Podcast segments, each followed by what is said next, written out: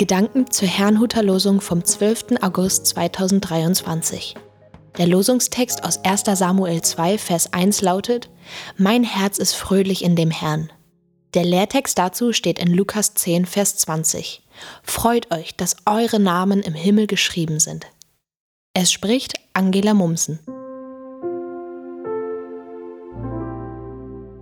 Freut euch. Glaube ohne Freude ist wie ein Fisch ohne Wasser. Er wird nicht lange leben. Jesus beschreibt dies im Gleichnis vom Sämann, wenn er vom felsigen Boden spricht. Auch wenn das Wort Gottes dort erst einmal mit Freuden aufgenommen wird, verdorrt es bei Gegenwind wie eine vertrocknende Pflanze. Hat denn der Glaube nur dann eine Chance, wenn er sich durch Erfolge bestätigt?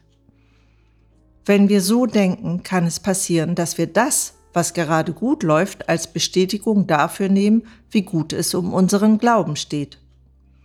Im Umfeld des Lehrtextes liefen die Jünger Gefahr, in diese Falle zu tappen. Jesus hatte sie ausgesandt, und sie kehrten begeistert zurück. Herr, auch die Dämonen sind uns untertan in deinem Namen.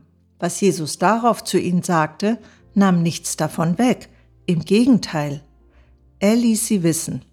Seht, ich habe euch Macht gegeben zu treten auf Schlangen und Skorpione und Macht über alle Gewalt des Feindes, und nichts wird euch schaden. Doch dann zeigte er ihnen, worüber sie sich wirklich freuen sollten, dass ihre Namen im Himmel geschrieben waren. Im Losungswort lesen wir ebenfalls, wie sich jemand in dem Herrn freut. Es war Hannah, die Mutter Samuels, die ihren jungen Sohn, den sie von Gott erbeten hatte, in den Tempel brachte. Dort sollte er nun leben. Als Mutter nehme ich an, dass Hannah einerseits fröhlich war, andererseits ja aber auch damit leben musste, ihren Sohn nur einmal im Jahr zu sehen, wenn sie wieder zum Tempel kam. Ihre Freude war vermutlich mit Trennungsschmerz vermischt. Dennoch sagte sie, mein Herz ist fröhlich in dem Herrn. Wie sieht das bei uns aus? Ist unser Glaube mit Freude verbunden, auch dann, wenn es natürlicherweise nicht nur Grund zur Freude gibt? Die Jünger lernten nach und nach, dass es mehr gibt als die Freude über den Erfolg. Sie erlebten später, was Freude auch im Leid bedeutete, beispielsweise als sie festgenommen und geschlagen wurden.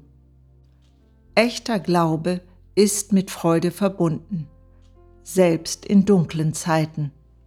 Ich wünsche Ihnen einen gesegneten Tag. Und heute habe ich als Gebet den Psalm 126. Ein Wallfahrtslied. Wenn der Herr die Gefangenen Zions erlösen wird, so werden wir sein wie die Träumenden. Dann wird unser Mund voll Lachens und unsere Zunge voll Rühmens sein.